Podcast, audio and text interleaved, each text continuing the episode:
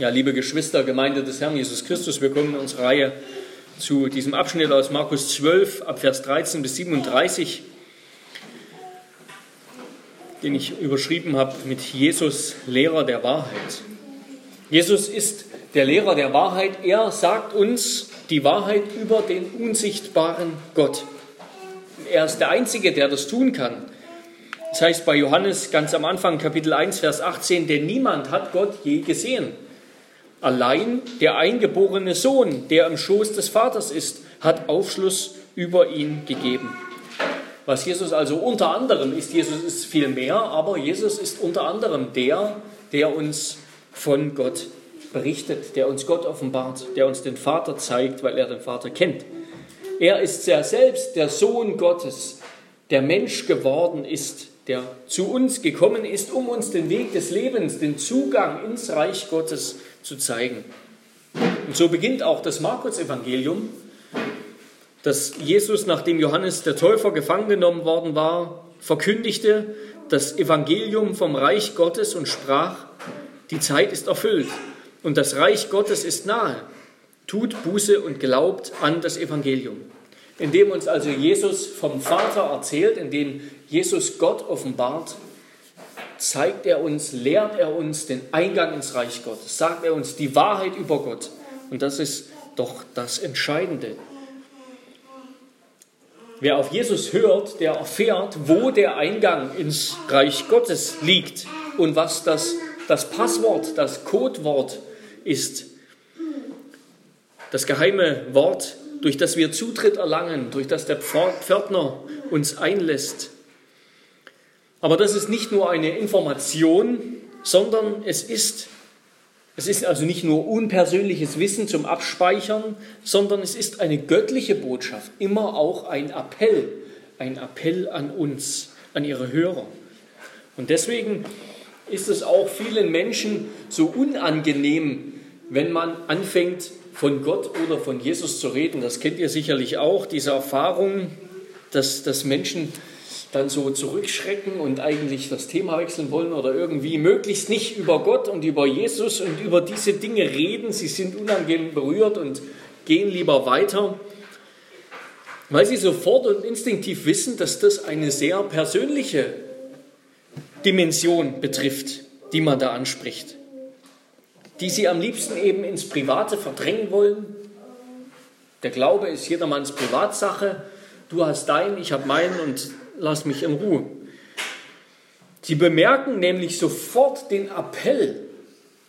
Auch der größte Sünder bemerkt sofort den Appell, der, der da an ihn gerichtet ist, wenn er von Gott hört, wenn er von Jesus hört, auf diese Worte irgendwie reagieren zu müssen. Aber das wollen sie nicht. Sie wollen nicht negativ darauf reagieren, weil sie vielleicht Befürchtungen haben, dass irgendetwas könnte ja doch an diesem Gott dran sein. Und erst recht wollen sie nicht positiv darauf reagieren, denn sie wollen ja nicht ihr Leben verändern. Sie wollen ihr Leben leben. Sie wollen sich nicht stellen lassen. Sie wollen einfach so weitermachen wie bisher, einfach die Unwissenden spielen.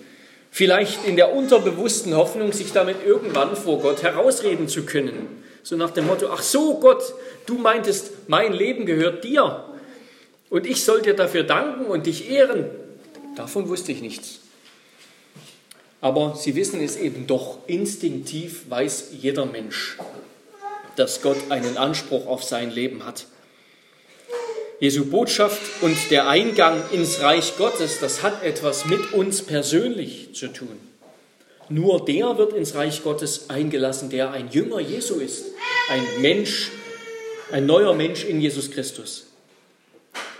Jesu Lehre stellt einen unbedingten Anspruch auf unser Leben dar. Das, was Jesus sagt, das, was er verkündigt, die Wahrheit, die er sagt, ist nicht einfach nur Wissen, sondern es ist Wissen, es ist eine göttliche Botschaft mit einem Appell, mit einem Anspruch auf unser Leben.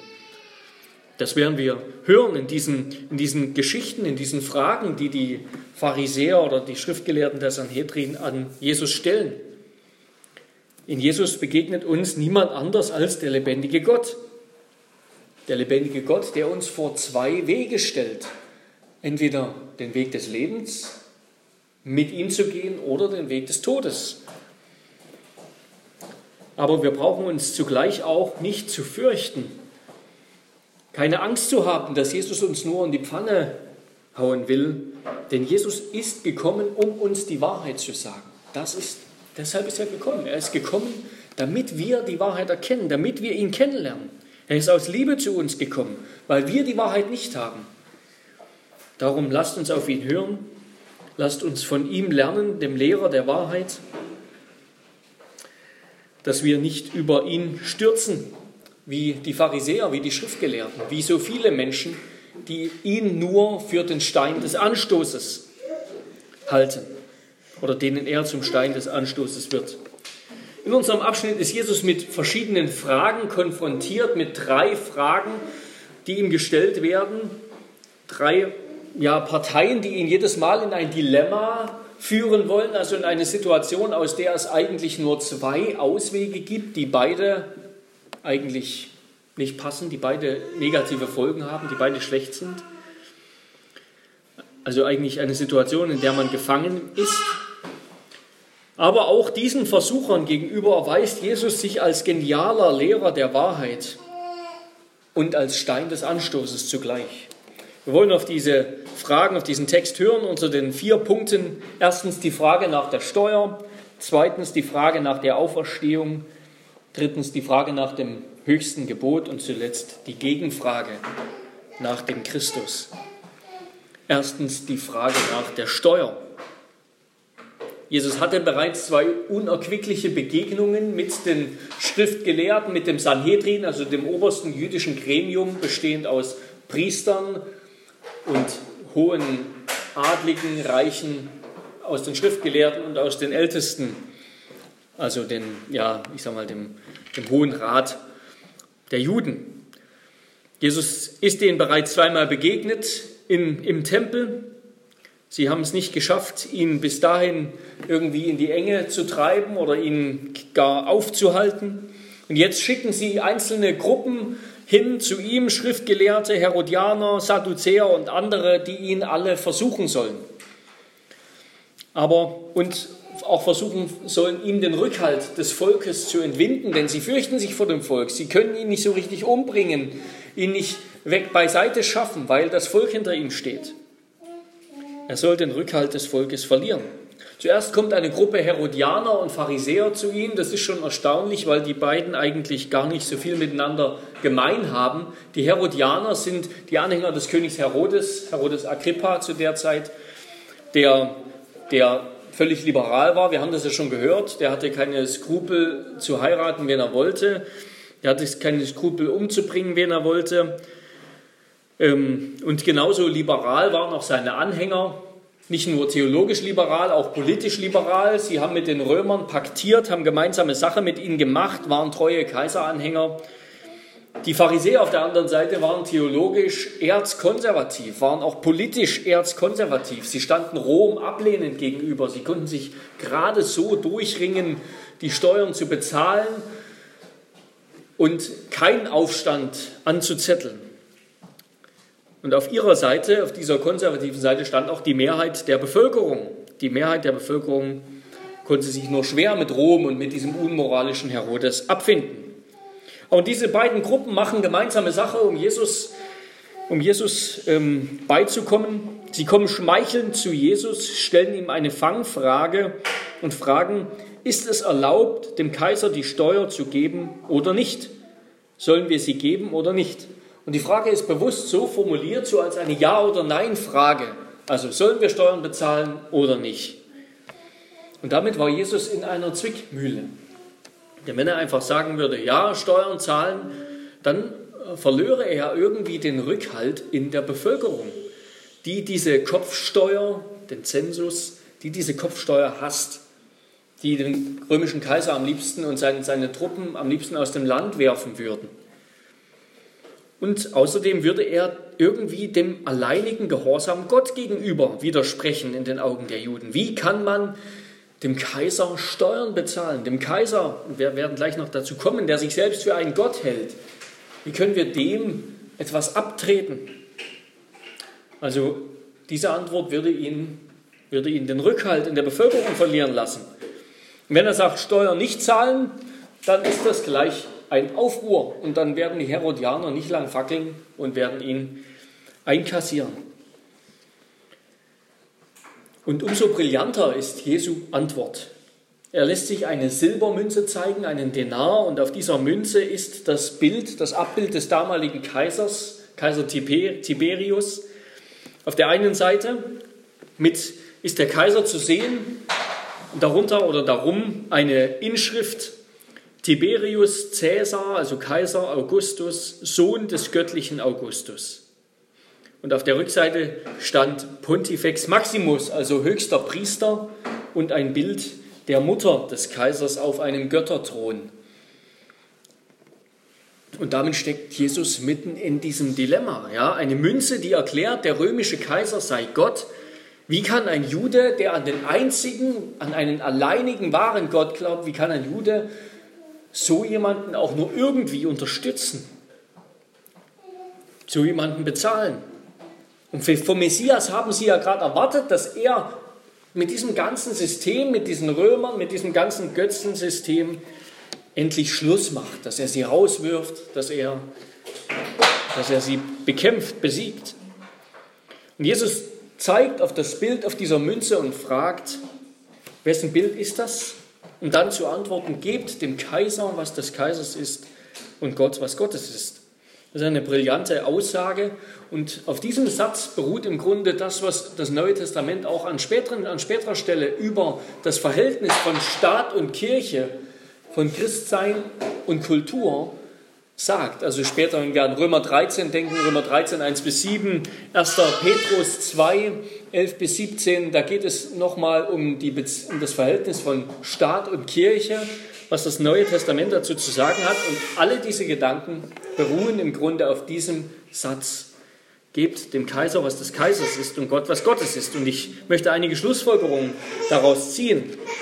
Zuerst aus dem ersten Teil. Gebt dem Kaiser, was des Kaisers ist. Jesus unterscheidet hier ganz eindeutig zwischen zwei Reichen oder zwischen zwei Sphären.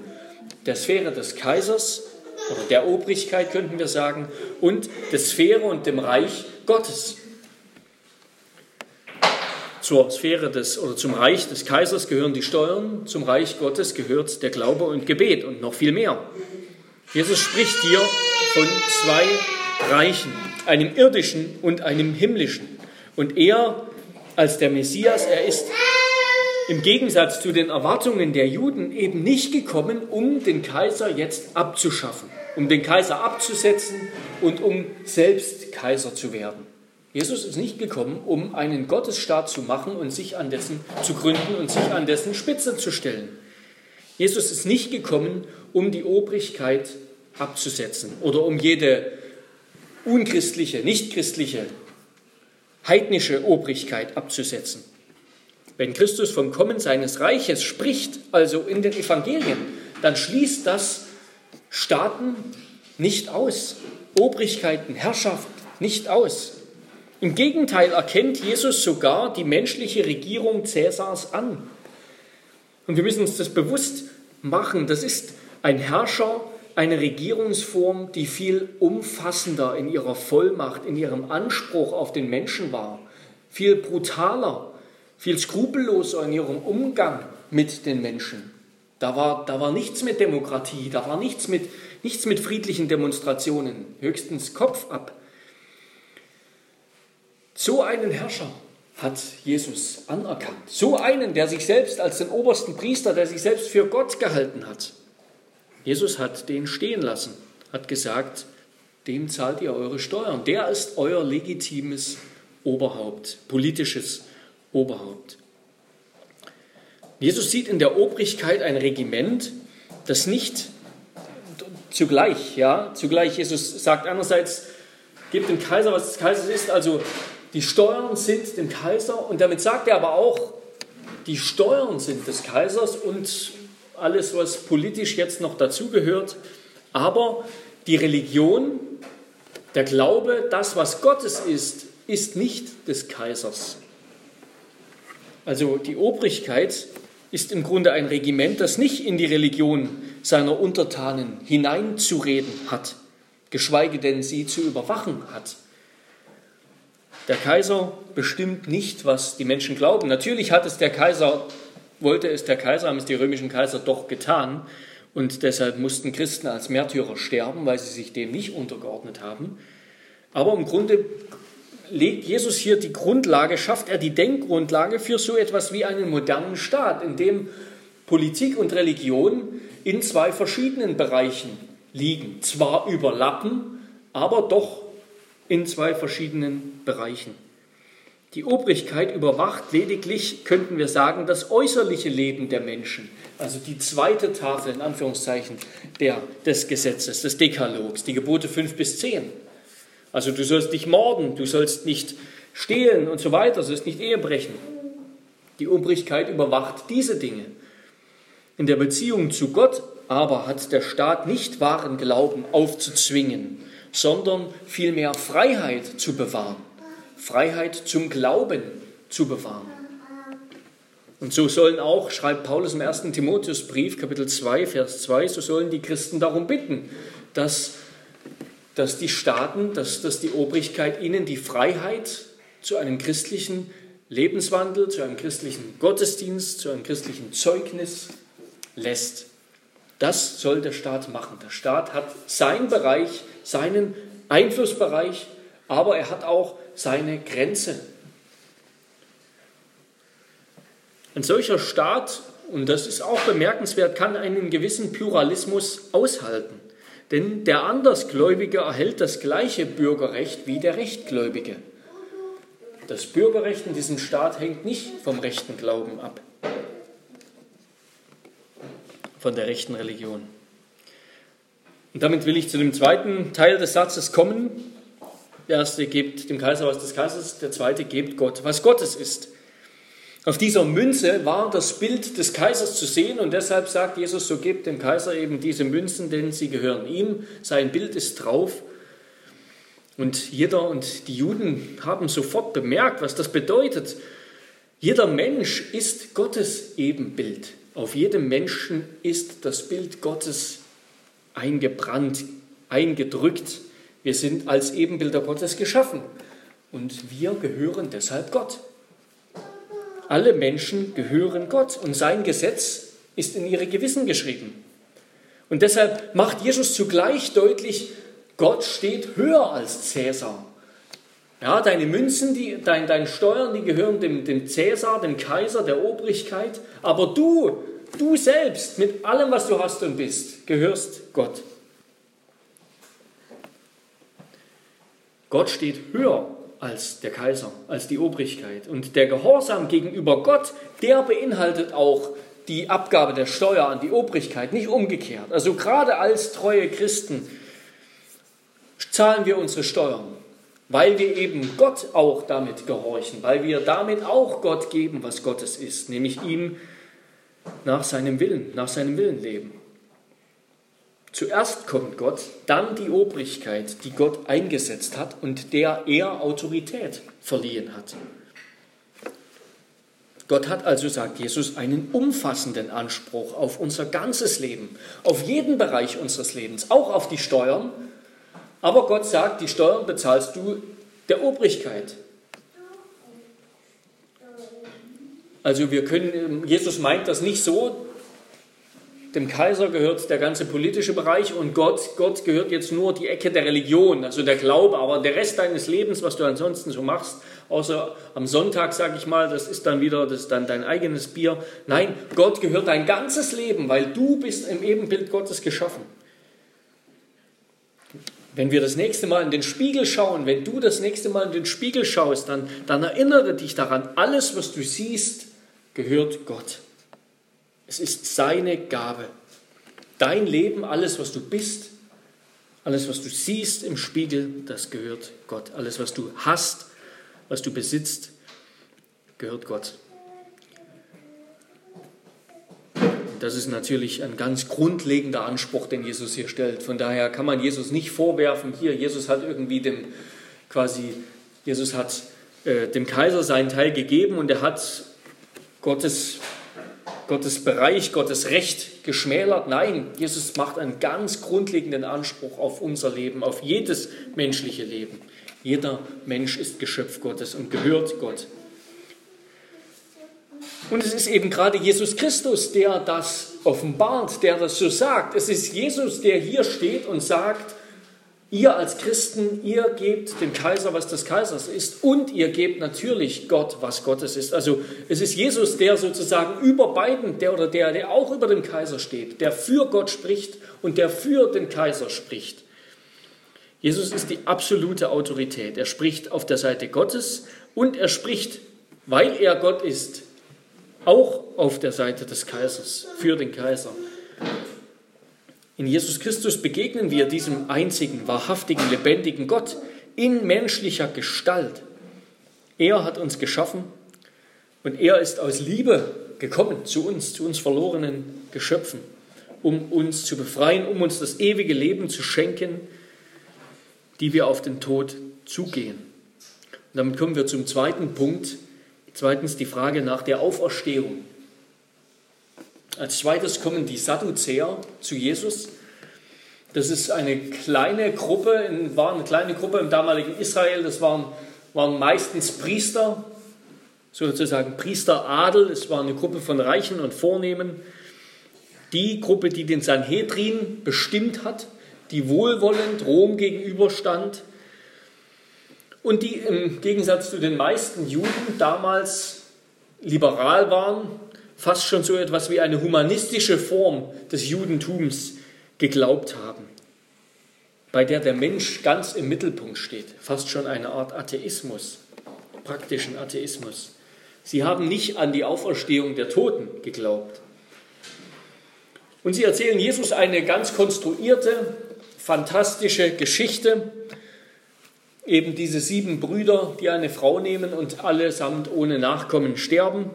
Und dabei geht es um diese alttestamentliche Praxis der Leviratsehe, so heißt das, die Leviratsehe, wo Gott eben verordnet hat, dass damit die göttliche Verheißung an Abraham, Isaac und Jakob, ihnen eine große Nachkommenschaft, ein großes Volk zu schenken, damit das erhalten wird, musste ein Mann seine Schwägerin sozusagen heiraten, die Frau seines Bruders, wenn ihre Ehe ohne Kinder geblieben war, wenn sein Bruder gestorben war und diese Ehe immer noch kinderlos war. Dann sollte er seine Schwägerin heiraten und für seinen Bruder, nicht für sich, einen Nachkommen zeugen, damit Gottes Volk eben groß und herrlich wird. Und die Fragen, die Sadduzäer fragen, Sadduzäer fragen, wessen Frau wird das jetzt im Himmel sein? Immerhin hatten sie sie alle sieben zur Frau. Also müsste sie auch allen sieben gehören oder wie ist das? Und sie sehen damit im Grunde diesen Auferstehungsglauben widerlegt. Irgendwie kann das ja nicht sein, da muss irgendwie ein Fehler drin sein in der Auferstehung. Und die Gefahr für Jesus hier ist auch, wenn, wenn er dem zustimmt oder wenn er darauf keine richtige Antwort hat, wenn er das nicht widerlegt, dann verliert er auch den Rückhalt der Juden. Denn die meisten Juden waren überhaupt nicht dieser Ansicht, sondern glaubten an die Auferstehung der Toten. Aber Jesus rügt diese Sadduzäer, diese Priester ganz besonders streng. Er wirft ihnen vor, dass sie weder die Schriften kennen, zum einen haben sie sowieso nur die fünf Bücher, Mose anerkannt, also den Pentateuch oder die Torah. Nur die fünf Bücher Mose haben sie anerkannt. Die, das ganze übrige Alte Testament haben sie nicht anerkannt. Sie haben also weder die Schriften gekannt und deshalb haben sie auch nichts davon gewusst, dass das Alte Testament ganz klar davon spricht, dass die Toten auferstehen. An mehreren Stellen redet das Alte Testament von der Auferstehung der Toten. Noch kennen sie die Kraft Gottes, sagt Jesus, weil sie, sie meinen, Gott hätte Leben und Tod nicht in seiner Hand. Jesus wirft ihnen vor, dass sie menschlich über Gott, über den Himmel und über das ewige Leben denken. Aber der Himmel wird nicht einfach so eine Verlängerung des Lebens sein. Das ewige Leben ist nicht einfach nur eben nochmal eine Ewigkeit ran an unser bisheriges Leben, sondern es ist ganz anders. Es ist von seiner ganzen Qualität her völlig anders. Es ist ganz auf Gott ausgerichtet, so dass es eben auch keine Ehe mehr gibt. Keine Ehen mehr gibt, weil die Ehe eben ein Bild, ja das Bild sind für die Beziehung von Gott und Mensch, für die Beziehung von Christus zu seiner Kirche. Dieses Bild ist nicht länger nötig, wenn wir bei Gott sind. Im Himmel wird unsere Existenz eher der der Engel gleichen, sodass wir weder verheiratet sein werden, noch Kinder zeugen und bekommen werden. Was nicht heißt, dass wir uns nicht an unsere irdischen Ehen und an unser irdisches Leben erinnern. Zum einen sagt Jesus das, sie denken viel zu menschlich über den Himmel und über Gott und über die Ewigkeit. Und zum anderen sagt er und widerlegt er ihren Zweifel an der Auferstehung der Toten. Weil die Sadduzäer eben nur den Pentateuch, nur die, nur die fünf Bücher Mose anerkennen, bezieht sich Jesus auch darauf, zitiert nicht aus dem Rest des Alten Testaments, und er zitiert Exodus 3, Vers 6, wo Gott zu Mose am, am brennenden Dornbusch spricht, ich bin der Gott deines Vaters, der Gott Abrahams, der Gott Isaaks und der Gott Jakobs. Sagt er, ich bin der Gott deines Vaters. Gott ist dieser Gott. Das heißt, diese Patriarchen leben noch. Gott ist kein Bewahrer und Bundesgott der Toten, sondern er ist der Bundesgott, er ist der Erlöser, er ist der Bewahrer der Lebendigen. Er ist bis heute der Gott Abrahams, Isaaks und Jakobs. Er, er ändert seine Bezeichnung nicht jeweils nach dem, wer lebt. Heute ist er vielleicht der Gott derer und derer und derer. Nein, er ist immer noch der Gott dieser Patriarchen. Sie haben, mit ihnen hat er einen Bund geschlossen. Sie haben geglaubt. Und dieser Bund ist ein ewig gültiger Bund, der Gnadenbund. Diese Männer leben immer noch. Und jeder, der mit Gott im Bund ist und an ihn glaubt.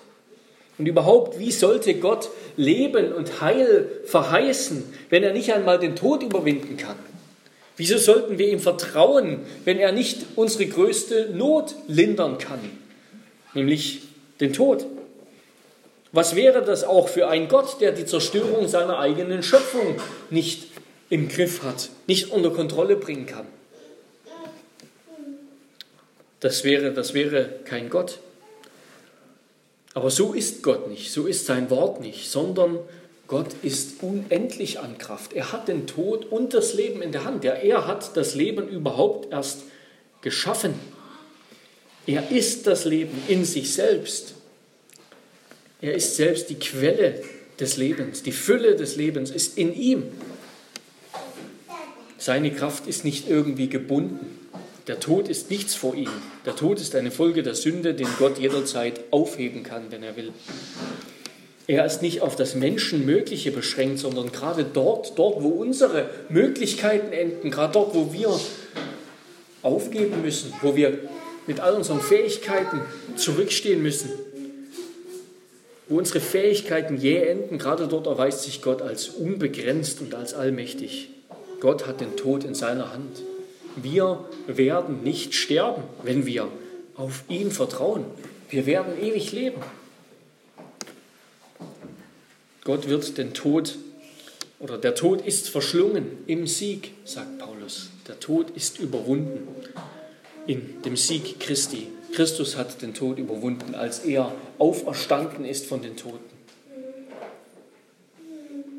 Und Jesus sagt hier, Wer nicht glaubt, dass es eine Ewigkeit nach dem Tod gibt, Himmel und Hölle, wer nicht glaubt, dass Gott den Seinen ewiges Leben, ewige Fülle und Herrlichkeit zu schenken vermag, denen, die, wie Christus gesagt hat, denen, die Gott geben, was Gottes ist. Wer das nicht glaubt, der irrt sehr, der irrt sich sehr, sagt Jesus. Jesus unterstreicht das, er macht deutlich, natürlich hat Gott den Tod in seiner Hand. Natürlich gibt es eine Auferstehung der Toten. Und er selbst, er, Jesus Christus, der dort vor ihnen steht, er ist diese Auferstehung der Toten. Er ist das ewige Leben. Jeder, der an ihn glaubt, wird nicht sterben, auch wenn er stirbt, sondern wir werden leben in Ewigkeit. Johannes 11, Vers 25. Und damit kommen wir zum dritten Punkt, zur dritten Frage, die Frage nach dem höchsten Gebot. Jetzt kommt ein Schriftgelehrter zu ihm, dem es gefallen hat, wie Jesus die, die Pharisäer, die, die Sadduzäer zusammengestaucht hat, theologisch zusammengestaucht hat. Und er ist der einzige Schriftgelehrte im Markus-Evangelium, der eine ehrliche, ernst gemeinte Frage stellt. Das ist erstaunlich, oder? Auf so ehrliche Weise wie dieser Mann sollten auch wir uns Jesus nähern. Auch wir sollten Jesus so ehrlich fragen, so ehrlich zu Jesus kommen. Denn Jesus durchschaut uns. Jesus durchschaut sowieso alle, die zu ihm kommen. Besonders die, die es böse meinen. Er weiß immer schon, was sie denken. Er weiß, ob wir das ehrlich meinen, wenn wir beten, wenn wir ihn um etwas bitten. Oder ob wir im Grunde unseres Herzens vielleicht schon eine andere Richtung eingeschlagen haben, einen anderen Weg eingeschlagen haben. Jesus durchschaut uns und er macht immer wieder deutlich, er wird die Wahrheit nur denen offenbaren und nur denen sagen, nur denen zeigen, die ehrlichen Herzens zu ihm kommen, die demütig zu ihm kommen, die mit einem gebrochenen Herzen zu ihm kommen und einsehen, dass sie ihn und seine Antwort wirklich brauchen, sein Heil, sein Leben. Dieser Schriftgelehrte fragt also nach dem höchsten Gebot, was ist das höchste Gebot, die höchste Anforderung, überhaupt das Höchste, was Gott sagt, was wir tun sollen.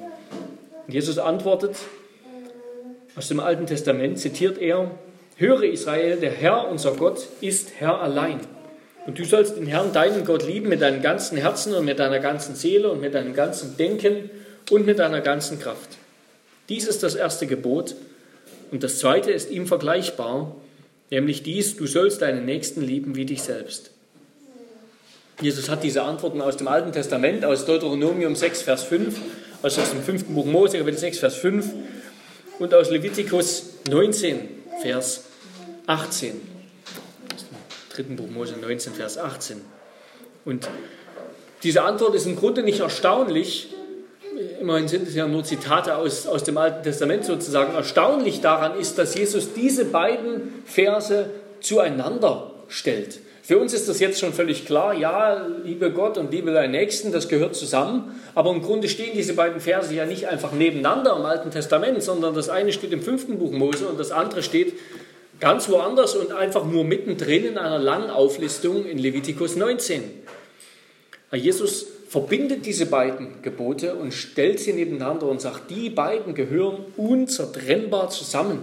Die stehen auf der gleichen Ebene, die sind gleich wichtig. Das eine ist nicht wichtiger oder unwichtiger als das andere. Die Nächstenliebe kann man nicht abwerten und vergessen, Hauptsache man nimmt Gott ernst. Aber genau das haben die Schriftgelehrten damals getan. Wir erinnern uns, sie haben den Sabbat ernst genommen aber haben die Notleidenden links liegen lassen und ihnen nicht geholfen und wollten Jesus ans Leder, als er den Armen am Sabbat, den Leidenden geholfen hat. Bei uns ist es heute, in unserer Zeit ist heute gerade das Gegenteil der Fall, oder? Viele Christen, allen voran natürlich die großen Kirchen, die machen aus dem Evangelium so eine Sozialbotschaft, Sozialhilfebotschaft, bei der Gott am Ende eigentlich nur noch eine Nebenrolle spielt. Gott ist vor allem der, der uns hilft, der mir hilft, der will, dass es mir gut geht. Das ist das andere Extrem dieser Antwort. Aber Gott will, dass wir, dass wir beides zusammenhalten, dass wir beides hochhalten. Die Liebe zu Gott und zu unserem Nächsten. Es ist eben ein Doppelgebot der Liebe. Und diese Liebe, die entspringt aus dem Innersten des Menschen. Wir können diese Liebe nicht spielen, wir können sie nicht vorgeben, sondern Jesus sagt, aus ganzem Herzen, ganzer Seele, unserem ganzen Denken, unserem ganzen Verstand könnte man sagen, nach allen unseren Kräften. Sie entspringt aus dem Innersten unseres Wesens. Gerade dort, wo wir nicht hineingreifen können und wo wir nicht irgendwie den Schalter umlegen und dann plötzlich von, ach, den, den mag ich nicht auf, jetzt den liebe ich. Das kann niemand vorspielen oder vorgeben. Entweder da ist echte Liebe oder da ist nichts, keine Liebe. Was uns vielleicht verwundert ist, wie, wie kann Gott Liebe fordern? Wie kann Gott Liebe verlangen? Liebe kann man doch nicht verlangen. Liebe ist, Liebe ist spontan, sie ist völlig subjektiv, man kann sie nicht einfordern.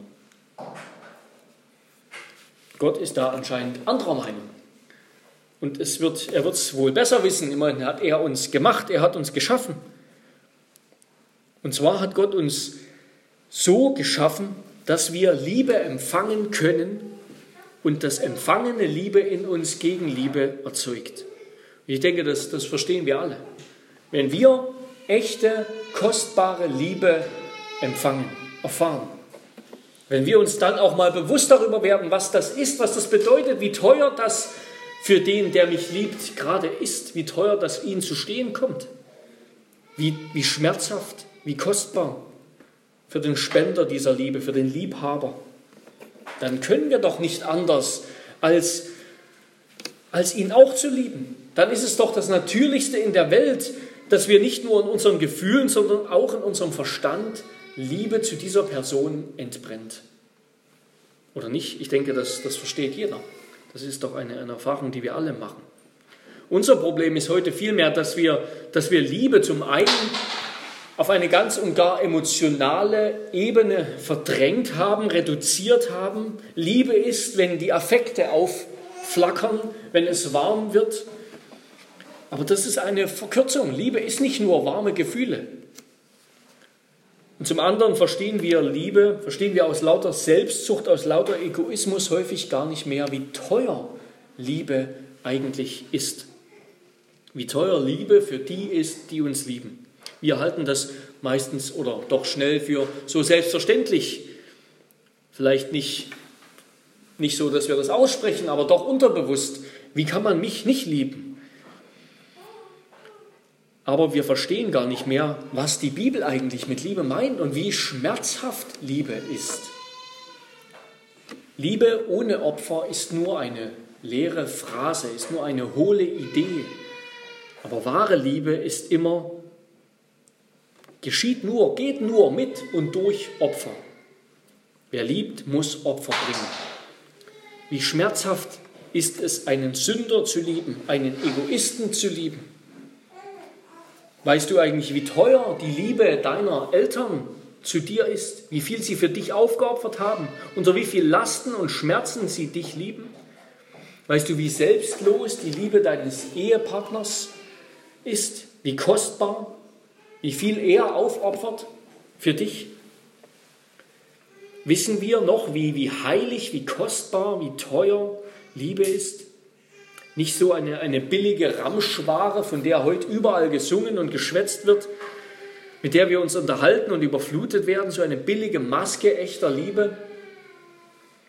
Echte Liebe zu Gott und anderen, so lehrt uns die Schrift, entspringt nur dann, wenn wir Liebe erfahren. Und Liebe, echte, wahre Liebe, sehen wir nur, erfahren wir nur, entspringt nur bei Gott selbst. Nur Gott selbst kann uns so lieben, dass wir auch andere lieben können. Und das sehen wir eben in Jesus Christus, in der erlösenden Liebe am Kreuz. Dort sehen wir Gottes ganze Liebe zu uns. Nur die Erkenntnis dieser Liebe Gottes kann die Dominanz, die Dominanz unserer Eigenliebe, die Dominanz unserer ständigen Selbstverherrlichung und Selbstbeschäftigung brechen.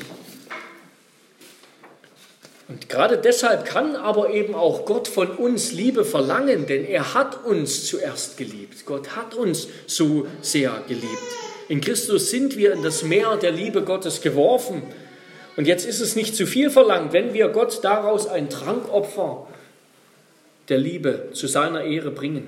Und wenn wir andere in den Genuss der Liebe kommen lassen, die Gott uns geschenkt hat, indem wir sie auch lieben. Und um auf die erste dieser drei Fragen zurückzukommen, Gott zu geben, was Gottes ist, das bedeutet eben vor allem, dass wir ihn von ganzem Herzen lieben. Mit unserem ganzen Leben. Und auch unseren Nächsten. Und zur Liebe zu unseren Nächsten gehört auch, dass wir die Steuern bezahlen.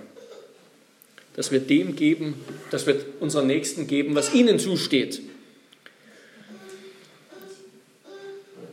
Der Apostel der Liebe, Johannes, der schreibt dazu in seinem ersten Brief, 1. Johannes 3, Vers 16, daran haben wir die Liebe erkannt, dass er sein Leben für uns hingegeben hat. Auch wir sind es schuldig, für die Brüder das Leben hinzugeben. Und dieser Schriftgelehrte, der hat es eben begriffen, der war nahe am Reich Gottes und nicht mehr fern vom Reich Gottes, sagt Jesus, weil er verstanden hat, dass alle Opfer, die wir bringen, seien es Opfer für Gott, sei es unser Lobpreis, unser Gehorsam, unser Gottesdienst, oder seien es Opfer der Liebe zu unseren Nächsten, dass alle diese Dinge nur dann etwas wert sind, wenn sie aus Liebe geschehen. Das war ja die Anklage Gottes an Israel. Ihr steht, ihr, ihr mit euren ganzen Opfern, ihr mit euren ganzen Gottesdiensten, mit eurem Tempeldienst. Das alles brauche ich nicht. Das alles widert mich an. Denn ihr macht es nicht aus Liebe. Es ist ja gar kein Opfer. Also, auch das wird damit deutlich, das Moralische, die, die Moral, das Ethische steht über dem Zeremoniellen. Ja? Die, die ganzen Opfer, die alle dienen diesem Ziel der Liebe. Das Opfer Jesu am Kreuz ist kein Selbstzweck, sondern es ist zum einen die Verwirklichung der Liebe Gottes, aber es ist dazu geschehen, dass wir Gott wieder so lieben können. Dass wir wieder befähigt werden, so zu leben, dass wir wieder befähigt werden, Gottes Gebot zu erfüllen, dieses Gebot der Liebe. Natürlich vermögen wir das nicht völlig. Wir leben aus Christus, wir, wir, wir empfangen seine Gerechtigkeit, die uns angerechnet wird. Die Fülle seiner Liebe wird uns angerechnet und uns geschenkt, als hätten wir Gott so geliebt. Und doch zugleich ist Christus gestorben, damit wir überhaupt wieder in die Lage versetzt werden können, so zu lieben. Diese Liebe zu Gott und anderen, die wird uns nur erwachsen, wenn wir Gottes Liebe in Christus erkennen. Das Problem mit Sünde, das Problem mit Sünde ist, dass, dass sie Macht über uns hat, Macht über uns hat, weil wir sie lieben. Sünde hat Macht über uns, weil wir sie lieben. Und ausgetrieben kann sie nur werden durch eine größere Liebe, eine größere Liebe zu Christus, die entzündet wird in unseren Herzen, wenn wir seine Liebe zu uns, Gottes Liebe in Christus zu uns ansehen. Sünde hat Macht über uns, weil wir sie lieben. Sie wird ausgetrieben, wenn wir eine größere Liebe haben. Und damit kommen wir zur letzten Frage, nämlich zur Gegenfrage nach dem Christus. Nachdem die Pharisäer oder die Schriftgelehrten ihr ganzes Arsenal leer geschossen hatten, stellt Jesus, richtet Jesus eine Gegenfrage an die, an die Schriftgelehrten. Er fragt sie nämlich, was denkt ihr über den Christus? Er fragt sie über sich selbst. Was denkt ihr über den Christus? Wie können die Schriftgelehrten sagen, dass der Christus Davids Sohn ist? Also er fragt die Schriftgelehrten nicht nur, wer ist der Messias, wer ist der Christus, was denkt ihr über ihn, sondern auch, wessen Sohn ist er? Im Grunde gibt er ihnen damit einen Wink mit dem, mit dem Scheunentor sozusagen. Der Christus, wer, wer ist das? Das ist der Sohn Gottes. Und diese, diese Frage, nach Jesus Christus. Die ist ganz zentral im Markus-Evangelium. Immer wieder begegnet uns diese Frage, wer ist dieser? Wer ist Jesus? Immer wieder werden die Jünger mit dieser Frage konfrontiert, dass sie zuerst einmal diese Frage stellen müssen, wer ist Jesus wirklich? Wer ist Jesus wirklich für mich? Um dann die richtige Antwort darauf zu bekommen. Das Problem mit den ganzen Fragen und Kategorien der Pharisäer, so wichtig diese vorherigen Fragen auch sind, die Frage nach der Steuer und nach der Auferstehung, sie alle konnten mit ihren Fragen kein Licht ins Dunkel bringen. Sie haben, sie haben das Wesentliche nicht verstanden. Jesus musste ihnen zuerst einmal die richtige Frage sagen. Das ist die Frage, die ihr stellen solltet. Ihr solltet die Frage nach dem Messias stellen. Wer ist der Christus? Wessen Sohn ist er eigentlich? dann findet ihr vielleicht auch die richtige Antwort. Die Frage nach Jesus Christus selbst ist eben diese eine richtige Frage. Er selber, er, Jesus, Jesus von Nazareth, er ist der Christus. So hat es, so hat es Petrus erkannt und bekannt. Er ist der verheißene Messias. Diese Antwort, die finden wir nicht in unserem Kopf, nicht in den Büchern dieser Welt. Wir finden sie überhaupt nur im Alten Testament, in der Schrift Gottes. Wir, hatten, wir haben schon einmal eine Predigt über diesen Abschnitt gehört, deshalb wollen wir das jetzt relativ kurz machen. Wir, wir wissen, dass Jesus als der, als der verheißene Messias, der, der Sohn Davids war. David war ein Sohn angekündigt im 2. Samuel 7. Ein Sohn, der ewig auf dem Thron Davids sitzen sollte, also der ewige König Israels, der, der ewige König, den Gott sich wünscht, ein König nach dem Herzen Gottes.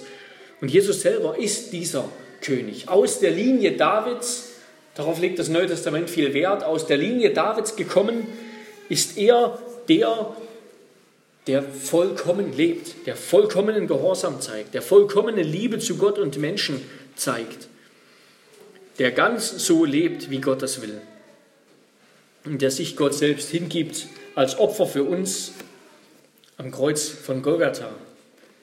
Obwohl er der König war, obwohl er der König war, hat er sich doch dem Willen Gottes untergeordnet. Er hat nicht gesündigt gegen Gott, wie auch David und wie alle anderen, sondern hat sich ihm untergeordnet. Aber weil er eben dieser vollkommene Mensch, dieser vollkommene König war, hat er den Tod überwunden. Der Tod hat auf ihn keinen Anspruch, sondern er wurde auferweckt und damit als der ewige Sohn Davids, als Herr Davids eingesetzt. Dass er Sohn Davids ist, heißt eben, er ist der, der König, er ist der verheißene König, der eine König über Israel, der in Ewigkeit herrschen wird. Und um damit zusammenzufassen, diese, diese ganzen drei Fragen, die wir, die wir, die wir hier gehört haben, beziehungsweise diese vier Fragen, Gott zu geben, was Gottes ist, wie er, wie er in der ersten Frage zeigt, wie Jesus in der ersten Antwort sagt, heißt eben in erster Linie Christus anzuerkennen, heißt Gott von ganzem Herzen zu lieben, sich ihm zu unterwerfen, ihm zu glauben, ihn anzubeten. Gerade das wollten natürlich die Schriftgelehrten nicht tun, sondern sie wollten ihn töten. Sie wollten diesem Anspruch Gottes entgehen, ihrem schlechten Gewissen entgehen. Und genauso geht es Menschen heute, überall. Sie wollen dem Anspruch Gottes entgehen wollen ihr Gewissen abtöten und nicht darauf hören, wollen ihn lieber hinrichten, als diesen Anspruch länger vor Augen zu haben oder in den Ohren zu haben. Es ist ihnen zu unbequem. Jesus ist ihnen zu unbequem. Aber er ist eben der Herr des Lebens. Jesus Christus selbst ist der Herr des Lebens, der Gott, der Lebendigen, der auferstanden ist von den Toten. Er ist die Auferstehung und das Leben, wie wir gehört haben. Gott ist nicht nur der Gott Abrahams, Isaaks und Jakobs, sondern zuerst und zuletzt der Vater seines Sohnes.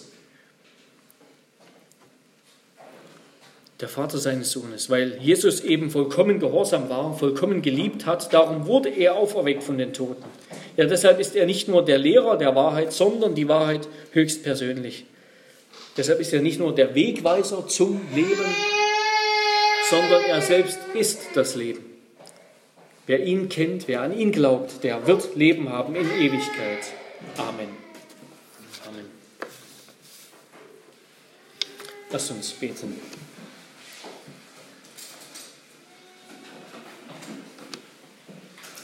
Herr Jesus Christus, wir danken dir, dass du uns, dass du gekommen bist, um uns die Wahrheit zu sagen, die Wahrheit zu offenbaren.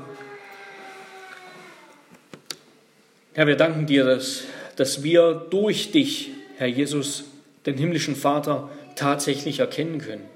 Wir kennen Gott. Wir haben Gemeinschaft mit ihm. Und dafür danken wir dir von ganzem Herzen. Danken dir, dass unsere Sünde kein Hindernis in dieser Gemeinschaft ist, weil du für unsere Schuld bezahlt hast. Und wir danken dir, dass du uns gezeigt, die Liebe Gottes gezeigt hast, sodass auch wir lernen dürfen, dein Kommen Gott zu lieben von ganzem Herzen und auch unseren Nächsten zu lieben wie uns selbst.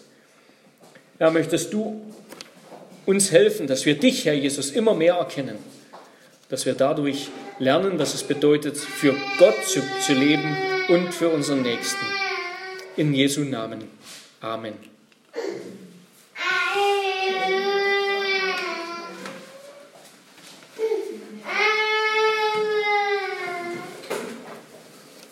Wir wollen auf die Predigt antworten mit dem Lied Nummer 259.